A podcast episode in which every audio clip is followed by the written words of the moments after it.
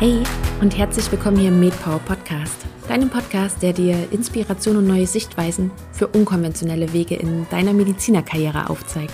Ich bin Caroline und ich begrüße dich ganz herzlich zu dieser neuen Woman Power Episode, die auch gleichzeitig noch etwas ganz Besonderes ist.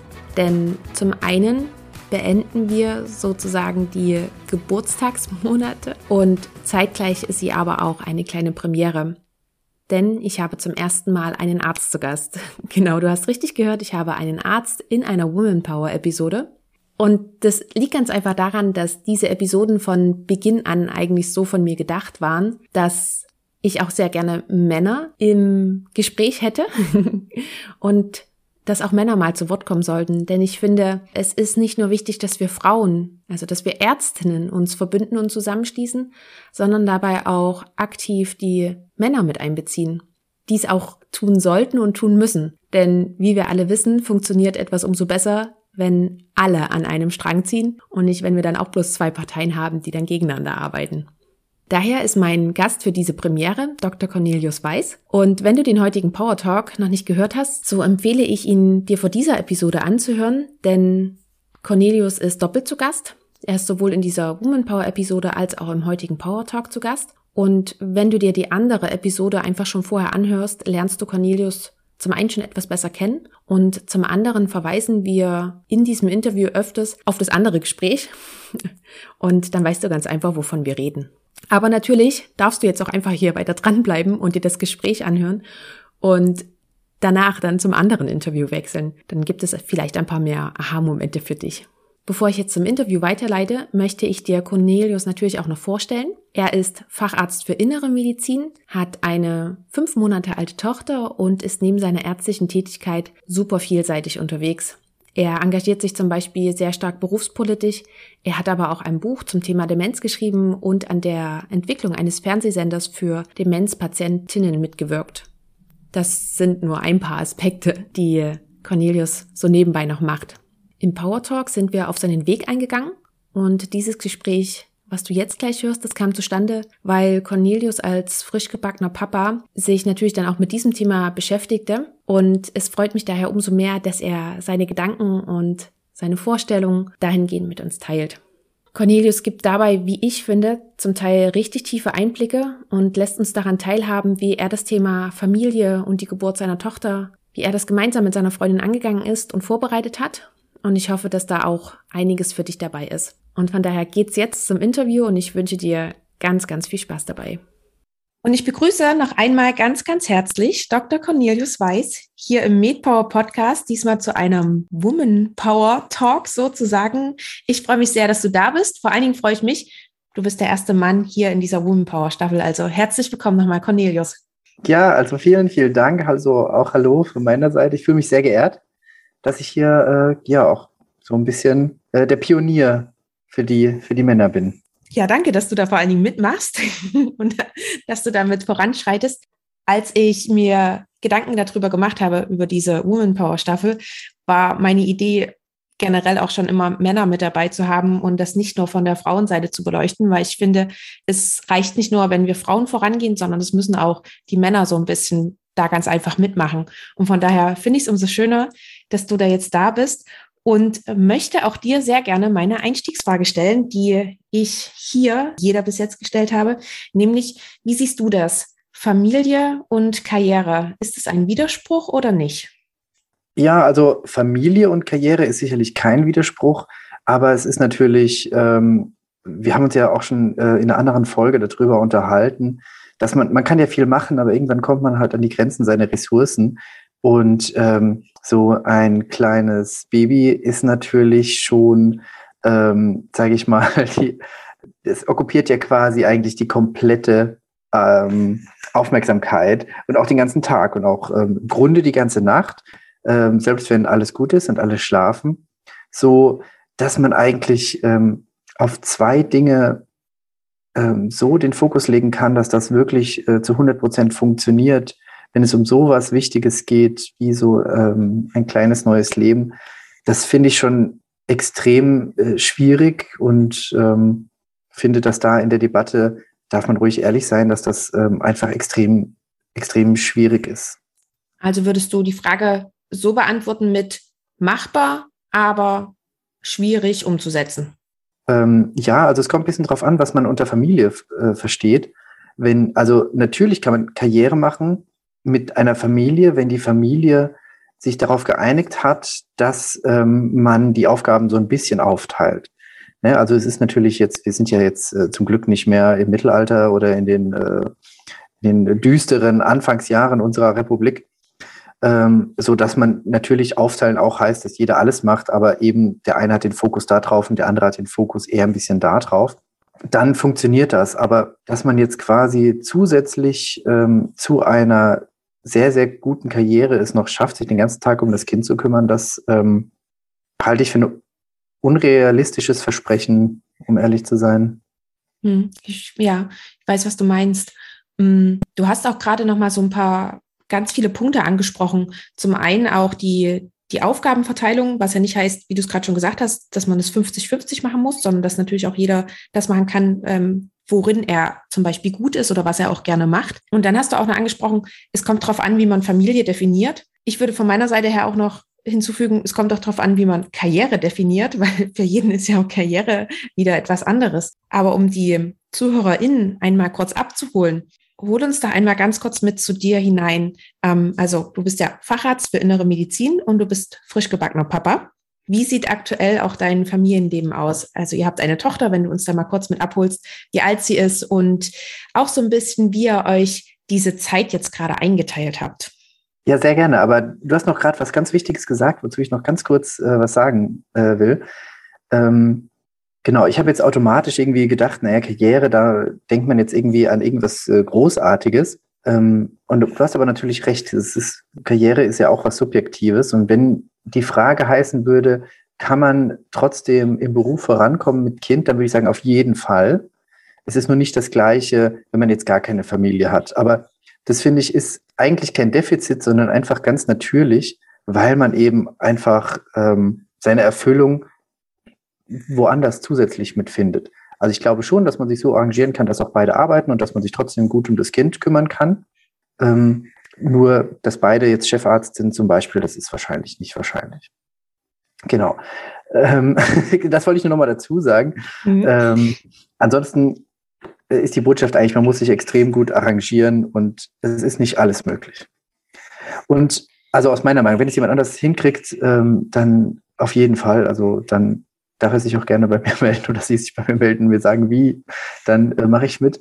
Genau. Darf ich da äh, ganz kurz noch einhaken? Ja, gerne, gerne. Weil du das nämlich gerade gesagt hast, kam mir jetzt noch in den Kopf, dass ich glaube, wir dürfen uns auch, also es wird uns ja von der Gesellschaft immer vermittelt, ähm, dass ist ja jetzt das Schöne, dass ich dich eben als Mann hier im Podcast habe. Ähm, aber ich als Frau empfinde es so, dass es uns von der Gesellschaft, gerade uns Frauen, so vermittelt wird, dass wir ja alles auf einmal haben können.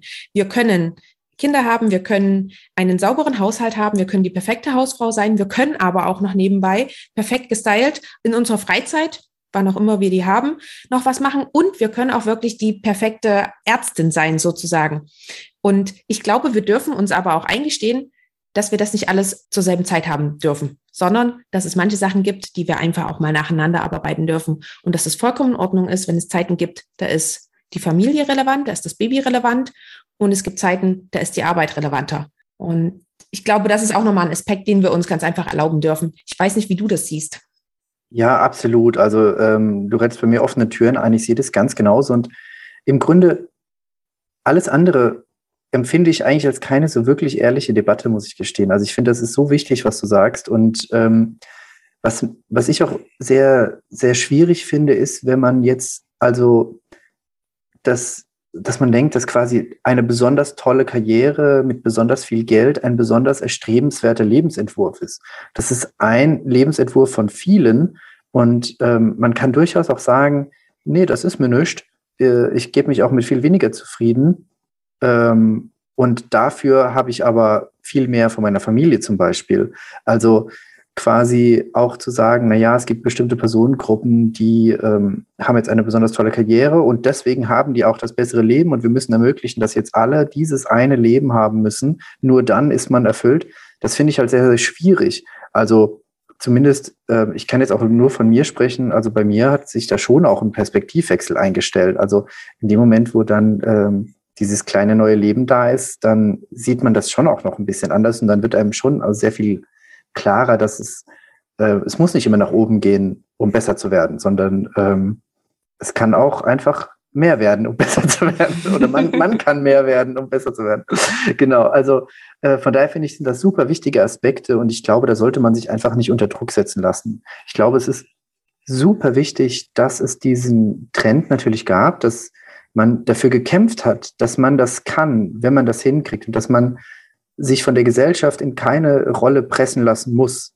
Aber trotzdem finde ich, darf jeder eine freie Entscheidung treffen und sagen, ähm, ich will das nicht alles gleichzeitig, ich will das nacheinander oder ich will vielleicht nur eine von den Sachen oder ich will zwei davon.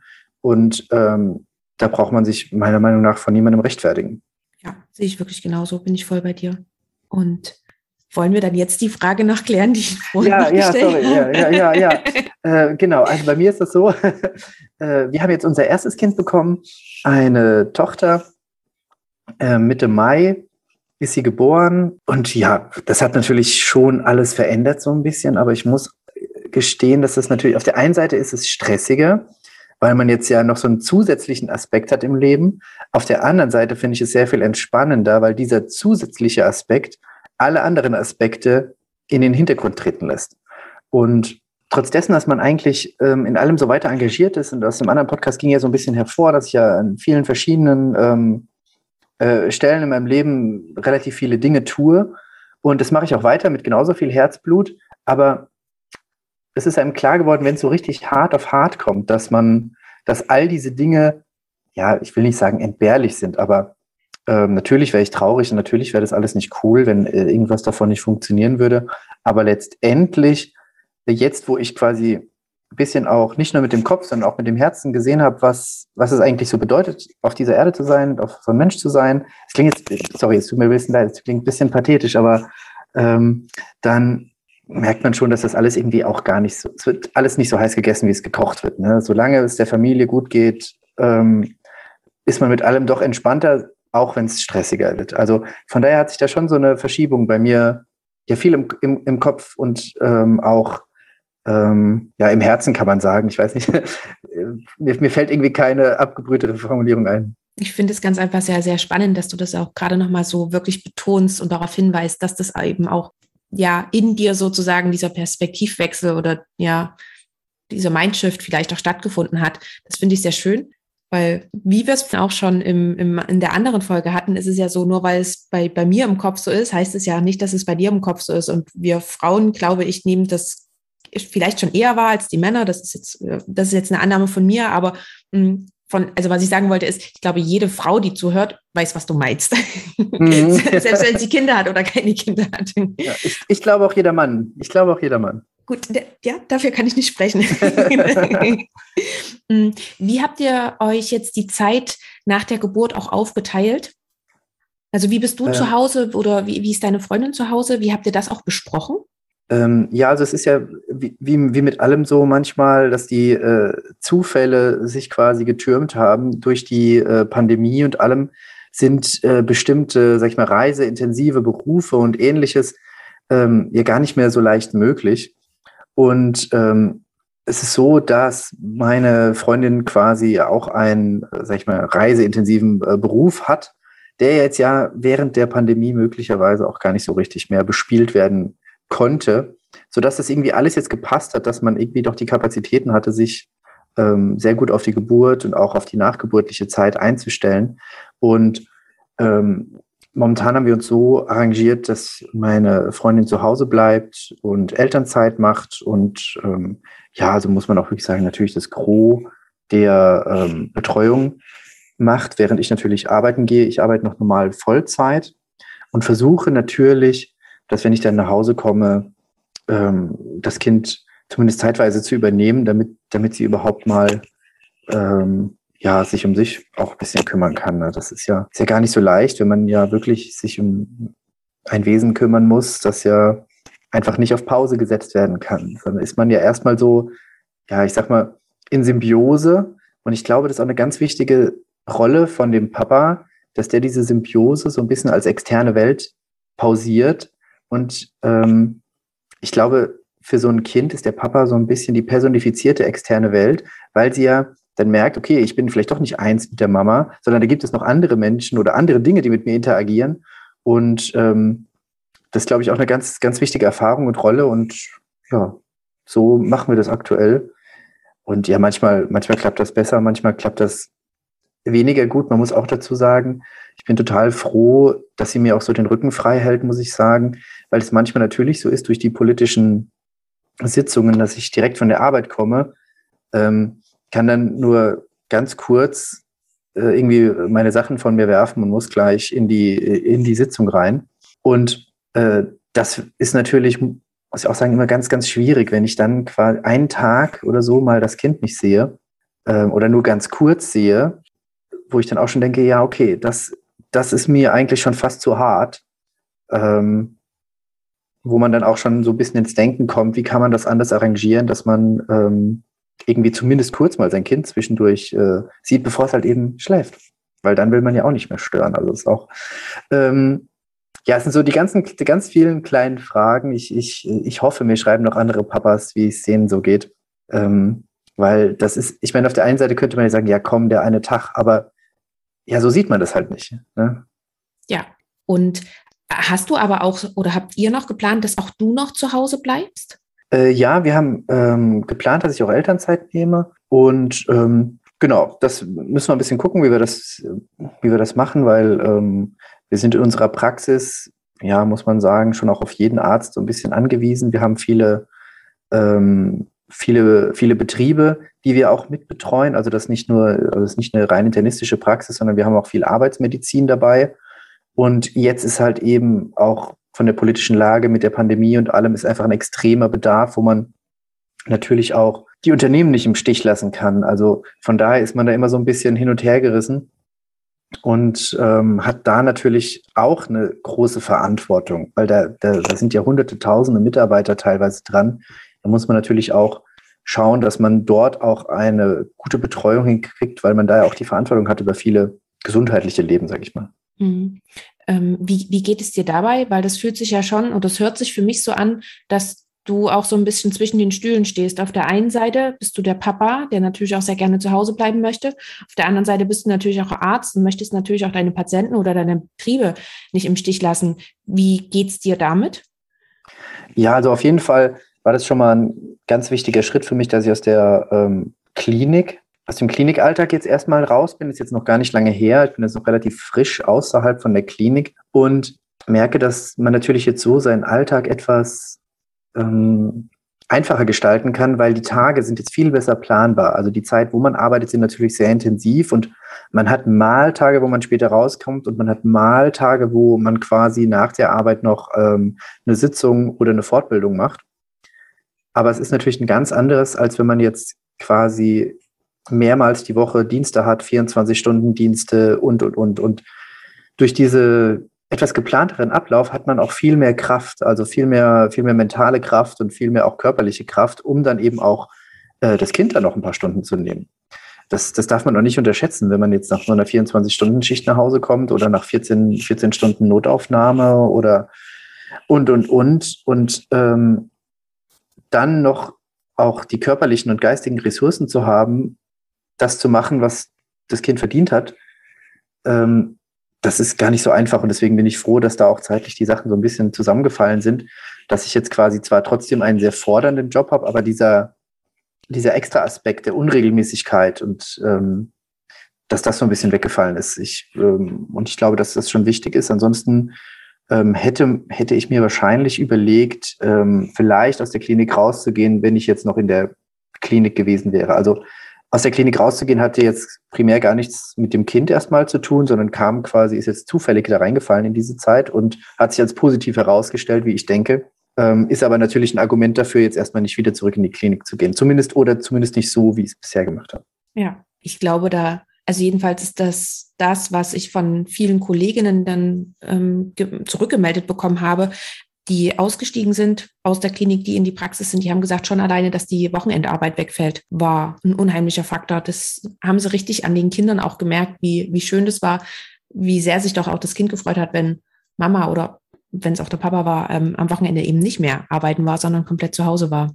Genau, bei mir kam ja so ein bisschen erschwerend hinzu, dass ja noch zusätzlich die politische Arbeit war, also dass wir am Wochenende Kongresse oder Sitzungen hatten oder andere Dinge vorbereitet werden mussten. Das ist jetzt quasi immer noch da, aber hat natürlich eine ganz andere Qualität, wenn das mal so ist, als wenn das zusätzlich zu den regelmäßigen äh, Wochenenddiensten dazukommt. Ja. Also das, ähm, ja, das war schon einfach wichtig. Ich würde auch gar nicht sagen, dass die Arbeit weniger geworden ist. Es ist einfach nur jetzt komprimierter in einen regelmäßigeren Zyklus eingebettet weil also jeder kann mir das sicherlich bestätigen aus einer Praxis. Da hat man teilweise auch also extreme Tage. Ähm, aber man kann es einfach selber auch besser planen. Das ist, das ist, glaube ich, das, was es so wichtig macht. Mhm. Inwiefern hast du dir auch vor der Geburt schon darüber Gedanken gemacht? Weil du hast ja gemeint, es fand so ein gewisser Perspektivwechsel nach der Geburt statt. Das ist wahrscheinlich auch ein Prozess, der sich dann so ein bisschen hinzieht, wenn man dann auf einmal merkt, ah, okay, da ist jetzt ein, ein anderes Wesen, was vollkommen abhängig von uns beiden ist, von deiner Frau noch etwas mehr als von dir, aber trotzdem auf euch beide total angewiesen ist. Ähm, hast du dir auch vorher schon Gedanken darüber gemacht, was vielleicht passieren könnte, wenn eure Tochter geboren wird? Oder bist du da auch so ein bisschen, mh, hm, wie sagt man, unbefleckt oder auch so unvoreingenommen in diese neue Situation reingegangen? Ja, also ich habe es ja vorhin versucht schon irgendwie zu beschreiben. Das ist was, was man vorher ja, man kann das so ein bisschen vielleicht durchdenken, aber man hat es eigentlich erst verstanden, wenn man es gefühlt hat. Es gibt manche, manche Dinge, ähm, also in dem Moment, wo, wo das Kind dann da war, dann war die Erkenntnis auch da und quasi alle Gedanken, die dazugehören, waren wie so mit einem Fingerschnips in mir drin. Und dann war das sozusagen ein fertig gedachter schon Prozess. Also es waren tausende Dinge, die waren aber schon komplett fertig gedacht. Ich weiß nicht, äh, äh, ich kann es wirklich nicht besser ausdrücken. Und das war etwas, worauf ich mich eigentlich überhaupt nicht so drauf vorbereitet hat. Ich bin da eigentlich so ein bisschen reingegangen habe gedacht, na ja, klar, das wird schon hart, das wird man irgendwie arrangieren müssen. Und ähm, das kriegen wir schon irgendwie hin. Also ich muss auch sagen, ich bin meiner Freundin so super dankbar, auch einfach, dass sie so ist, wie sie ist, weil wir, mir war das, ich hatte gar keine Bedenken, dass wir das irgendwie hinkriegen, weil mir das schon klar war, dass eigentlich so, egal was so kommt, wir werden das so irgendwie schon arrangieren, weil wir können also auch sehr gut miteinander sprechen. Und auch wenn es da dann mal kritisch wird oder sowas, dann ne, hätte ich das wahrscheinlich auch direkt zurückgemeldet bekommen. Von daher bin ich so ein bisschen reingegangen mit der Attitüde, naja, mal gucken und ähm, das kriegen wir dann schon irgendwie hin. Und als es dann aber da war, war sozusagen diese, ja, schon so ein bisschen metaphysische Erkenntnis plötzlich, ne, wo man eigentlich nicht so bewusst drüber nachgedacht hat und dann war einem schon klar, was man machen muss. Habt ihr zwei aber auch vorher darüber gesprochen?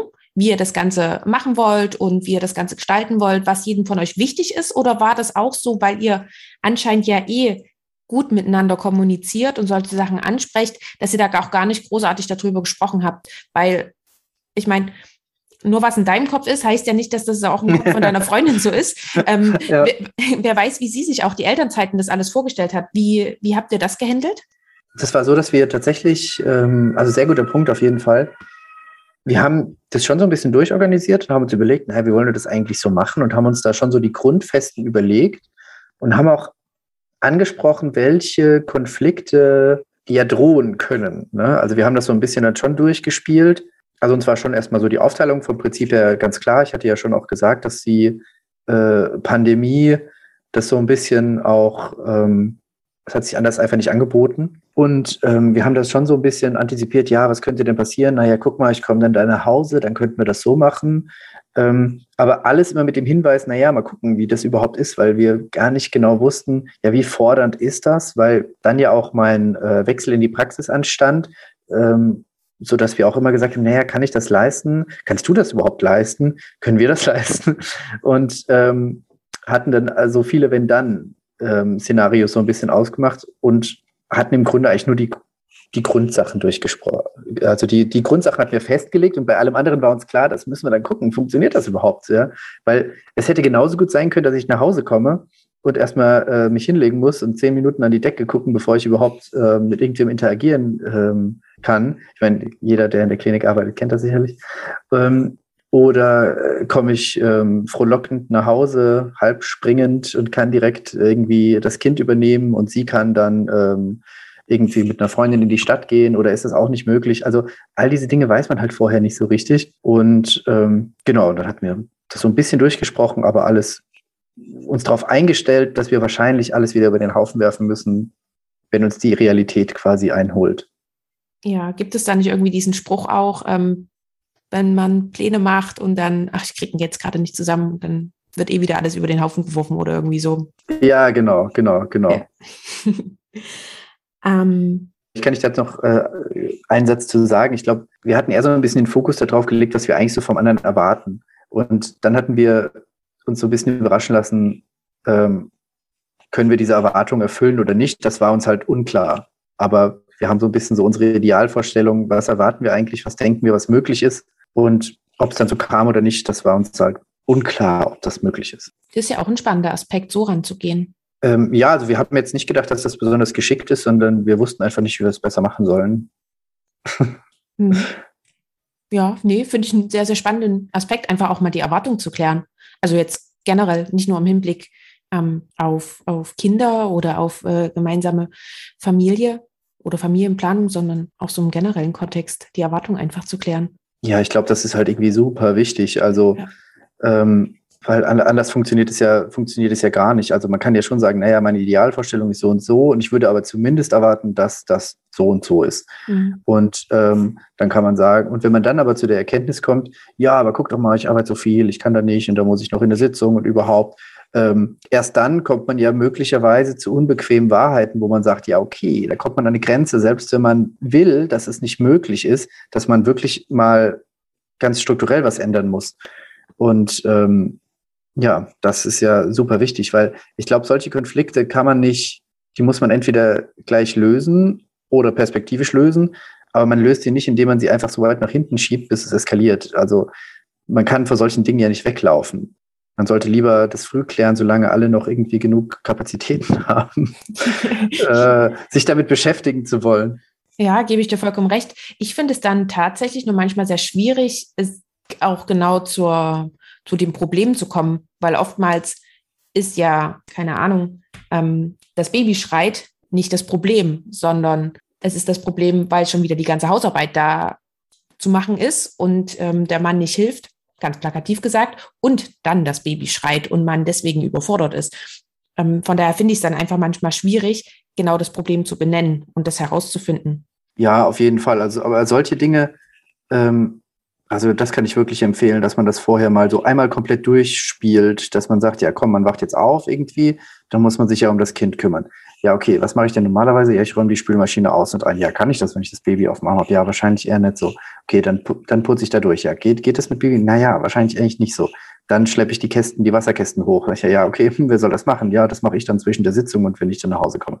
Also dann merkt man schon, das ist irgendwie alles ziemlich unrealistisch, was man da so erzählt. Und dass man dann schon sagt, ja, okay, was können wir irgendwie durch externe Dienstleister machen? Geht das, geht das nicht? Was können wir irgendwie clever arrangieren? Also äh, das sollte man auf jeden Fall vorher mal äh, durchspielen, weil das ist ja wirklich, der Teufel ist ja ein Eichhörnchen und dann streitet man sich wegen solcher Sachen und ähm, hat Konflikte wegen solcher Sachen, wo man einfach sagt, hier kommt, das soll doch hier der Kerl vom Getränkemarkt, äh, der bietet das doch an, dass er das irgendwie den achten Stock trägt, dann soll er das doch irgendwie zweimal die Woche machen und dann brauchen wir uns deswegen nicht rumquälen. Das ist uns quasi das schon wert, dass wir uns dann nicht äh, wegen solcher Sachen in die Haare kriegen, weil die Sache an sich, also ein Kind großzuziehen, gemeinsam irgendwie äh, so viel, so viele Jahre zu verbringen, das allein ist ja schon konfliktträchtig genug. Also da sollte man zumindest so diesen Orga-Kram drumherum schon ein bisschen gucken. Also ich würde auf jeden Fall überlegen, ähm, muss ich waschen, muss ich bügeln, muss ich einkaufen, muss ich Kästen schleppen, muss ich. Also das klingt jetzt natürlich ähm, irgendwie irre, aber ich glaube, unsere Zeit ist so dicht und unsere und unser Leben ist jetzt auch so anders wie noch vor 10 oder 15 Jahren. Wir sind alle so, so eng getaktet,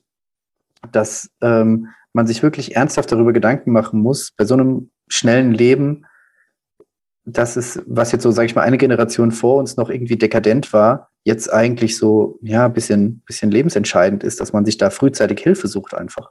Hm. Inwiefern habt ihr euch ähm, Hilfe und Unterstützung gesucht?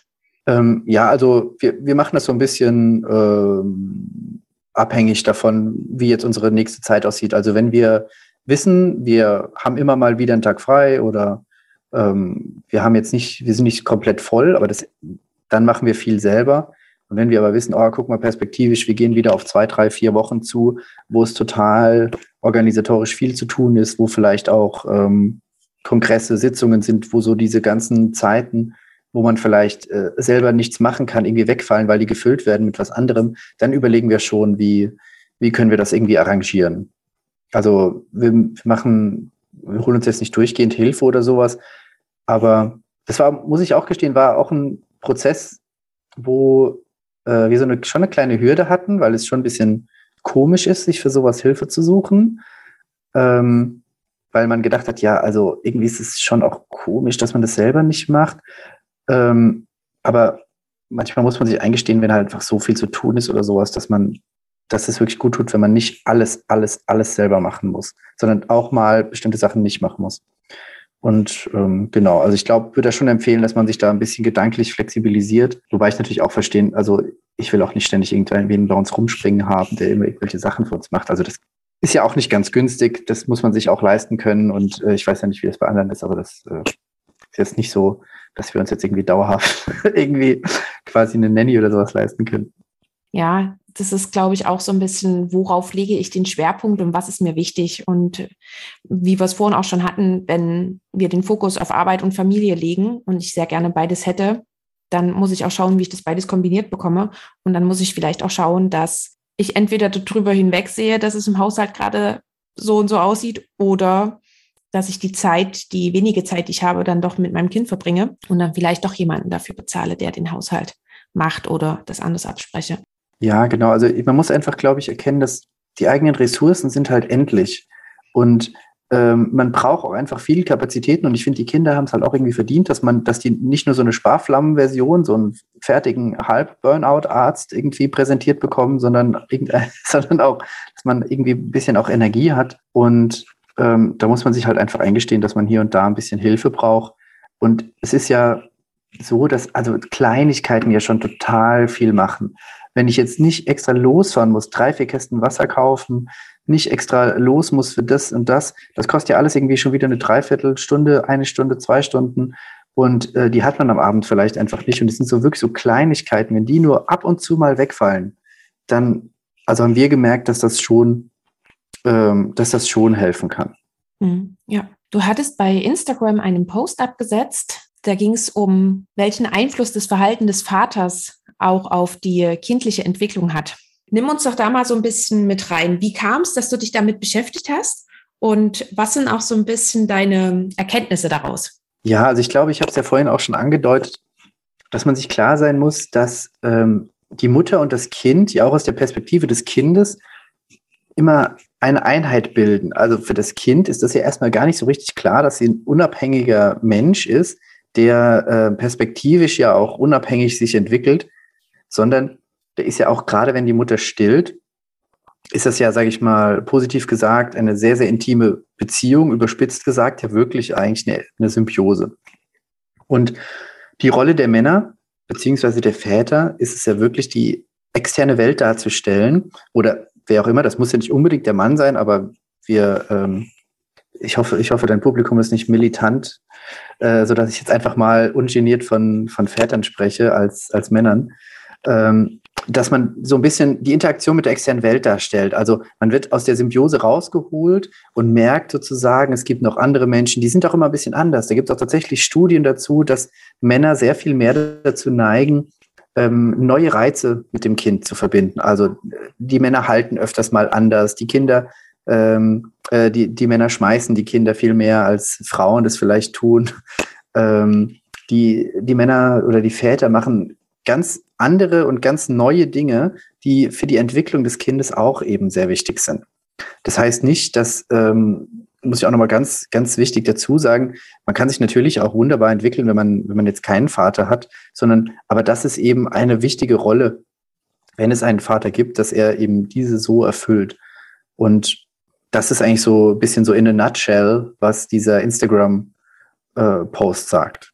Und welche Erkenntnisse hast du für dich daraus gezogen? Ja, also ich habe ähm, jetzt anhand dieser Erkenntnis jetzt nicht unbedingt mein Verhalten geändert, aber weil das vieles macht man ja auch einfach ganz natürlich so aus dem Instinkt heraus. Ich glaube, wenn man so auf seinen Instinkt hört, was würde man jetzt eigentlich, wenn man so auf seinen inneren Papa hört, machen, dann handelt man eigentlich, ja, denke ich, immer richtig. Und äh, was aber so für mich und auch meine Freundin wichtig war, dass wir uns halt über solche Dinge auch unterhalten haben und dann für uns beide auch klar war, dass es halt eben einfach ganz normal ist, dass der Papa mal das Kind anders hält, dass der irgendwie mehr Quatsch macht, dass er vielleicht auch ein bisschen, ja, ein bisschen, bisschen mehr mit dem, mit dem Kind ein bisschen wilder vielleicht spielt oder sowas. Das ist, wobei ich auch sagen muss, dass wir da natürlich überhaupt gar keine Probleme mit haben. Es gibt da ja auch natürlich ähm, Mütter oder vielleicht auch Großmütter, die dann immer sagen, nein, mach das nicht, das ist, Kind ist aus Zucker und so. Und das ist bei uns äh, sowieso nicht so der Fall, aber für uns war das eigentlich nur in unserer Paarbeziehung eigentlich viel mehr so ein spannender Aspekt, weil wir dann auch so ein bisschen beobachtet haben, wie verhalten wir uns eigentlich, wenn wir uns auf unsere Instinkte hören und dann schon auch gemerkt haben, das ist schon unterschiedlich und dann den anderen aber natürlich machen lassen und auch beide so ein bisschen wissen, das ist auch total okay, dass man den anderen machen lässt. Also war das in dem Sinne auch nochmal eine Bestätigung für euch beide. Ihr macht es eh schon instinktiv so und äh, aufgrund dessen, was du da eben nochmal nachgelesen hast und herausgefunden hast, war das so, ja, das ist auch tatsächlich ein guter Weg, so wie wir ihn gehen. Ja, auf jeden Fall. Also ähm, ich denke natürlich schon, dass man sich informieren sollte, dass man auch ähm, von mir aus auch äh, Ratgeber oder Bücher über das Thema lesen sollte. Und ähm, was, was uns auch sehr gut getan hat, dass wir vorher so Geburtsvorbereitungskurse und solche Sachen gemacht haben. Einfach weil man einfach andere Menschen trifft, die in der gleichen Situation sind und dann auch hier wieder total wichtig, nicht in seinem eigenen Saft zu schmoren. Wir hatten es ja in dem anderen Podcast schon mal sondern einfach frühzeitig sich mit anderen Menschen zu unterhalten, ähm, die in einer ähnlichen Situation stecken. Das hat uns schon sehr viel geholfen. Und wir sind da gar nicht so verkopft dran gegangen. Also wir haben jetzt nicht gesagt, wir müssen jetzt das perfekte Baby sein und wir müssen jetzt auch nicht die äh, perfekten Eltern sein, sodass das Kind sich ähm, perfekt entwickelt, sondern wir sagen, wir müssen einfach nur äh, normal und liebevoll und herzlich sein. Und ja, das muss man eigentlich gar nicht so dazu sagen. Man muss einfach nur Eltern sein und dann passiert das irgendwie alles so von, von, von alleine. Und haben uns dann natürlich schon informiert, weil uns das interessiert hat, hatten das aber nie mit dem Anspruch gemacht, ah, guck mal hier, das musst du jetzt dann so halten und so machen, in der Hoffnung, dass das, das Gehirn des Kindes irgendwie besonders toll entwickelt oder sowas.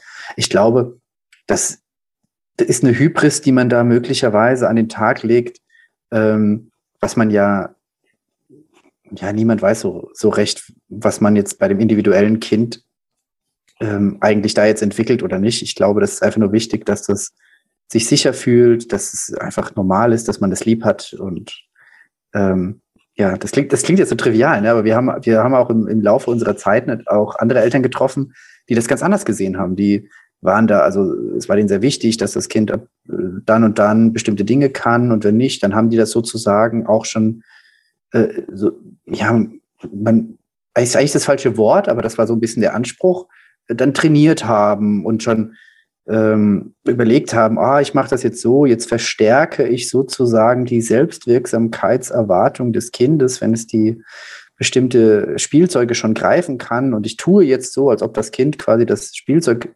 selbstständig zu sich gezogen hätte und ähnliche solche Dinge. Dafür waren wir jetzt nie so zugänglich, muss ich gestehen, weil ich glaube, dass man sich damit auch total überfordert, wenn man sozusagen ähm, da irgendwie meint, man könnte da solche Dinge leisten. Ich glaube, wenn man irgendwie äh, normal ist und das Kind lieb hat, dann hat man schon sehr viel gemacht. Mhm.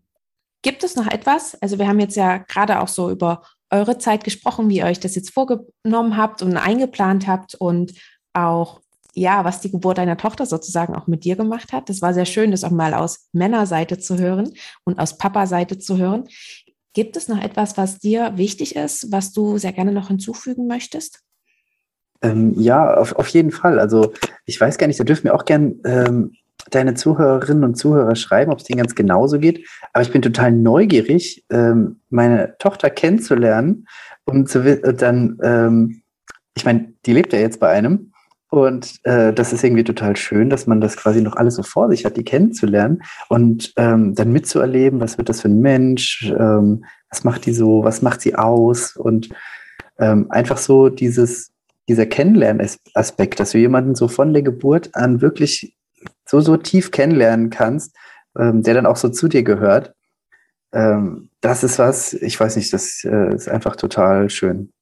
Super, danke dir fürs Teilen auch dafür. Und gibt es etwas, was du dir auch noch wünschst für die Entwicklung von uns Frauen speziell jetzt in der Medizin? Oh, das ist eine sehr, sehr, sehr gute Frage.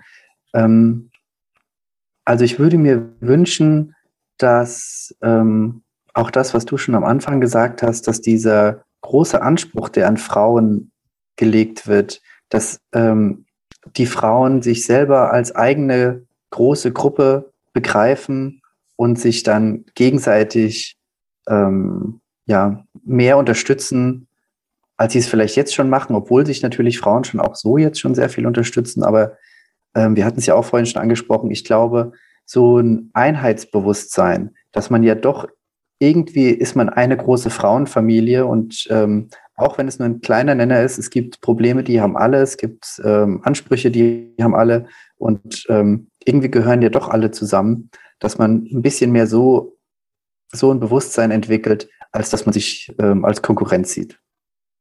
Ja, super. Das ist auch nochmal ein sehr, sehr schönes Schlusswort von dir gewesen.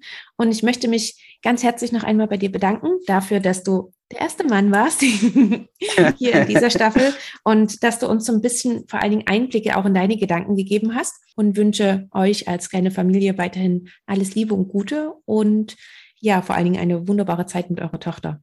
Super, also vielen, vielen Dank für die Möglichkeit und dass du mich hier auch als Mann eingeladen hast. Und ähm, ja, also ich, ich freue mich vielleicht auch auf neue Kontakte, die sich daraus ergeben. Ähm, folgt mir auf Instagram oder schreibt mir per E-Mail.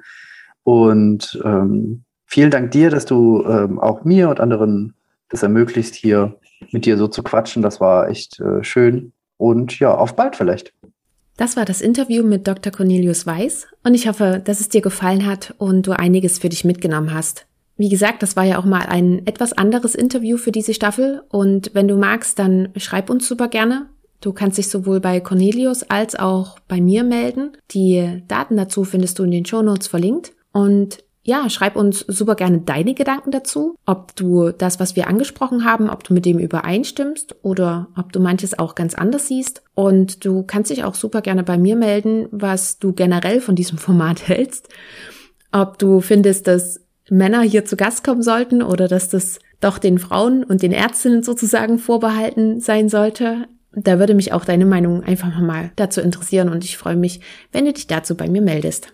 Falls du es noch nicht getan hast, dann kannst du dir auch jetzt noch die Power Talk Episode mit Cornelius anhören. Auch dazu findest du den Link in den Show Notes.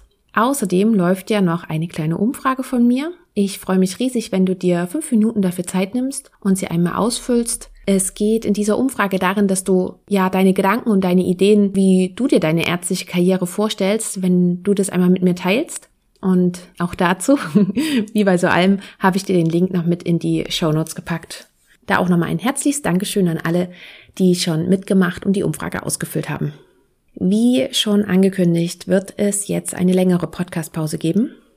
Wenn du den Podcast abonniert hast oder ihm auf Instagram folgst, so wirst du auf alle Fälle erfahren, wenn es wieder weitergeht. Du kannst dich aber alternativ auch super gerne zum Newsletter anmelden und du wirst dann eben darüber informiert. Wenn dir in der Zwischenzeit noch jemand einfällt, der oder die unbedingt mal im Podcast vorgestellt werden sollte, so melde dich super gerne bei mir. Du kannst es entweder per E-Mail oder per Instagram zum Beispiel machen, denn darüber bin ich eigentlich weiterhin zu erreichen.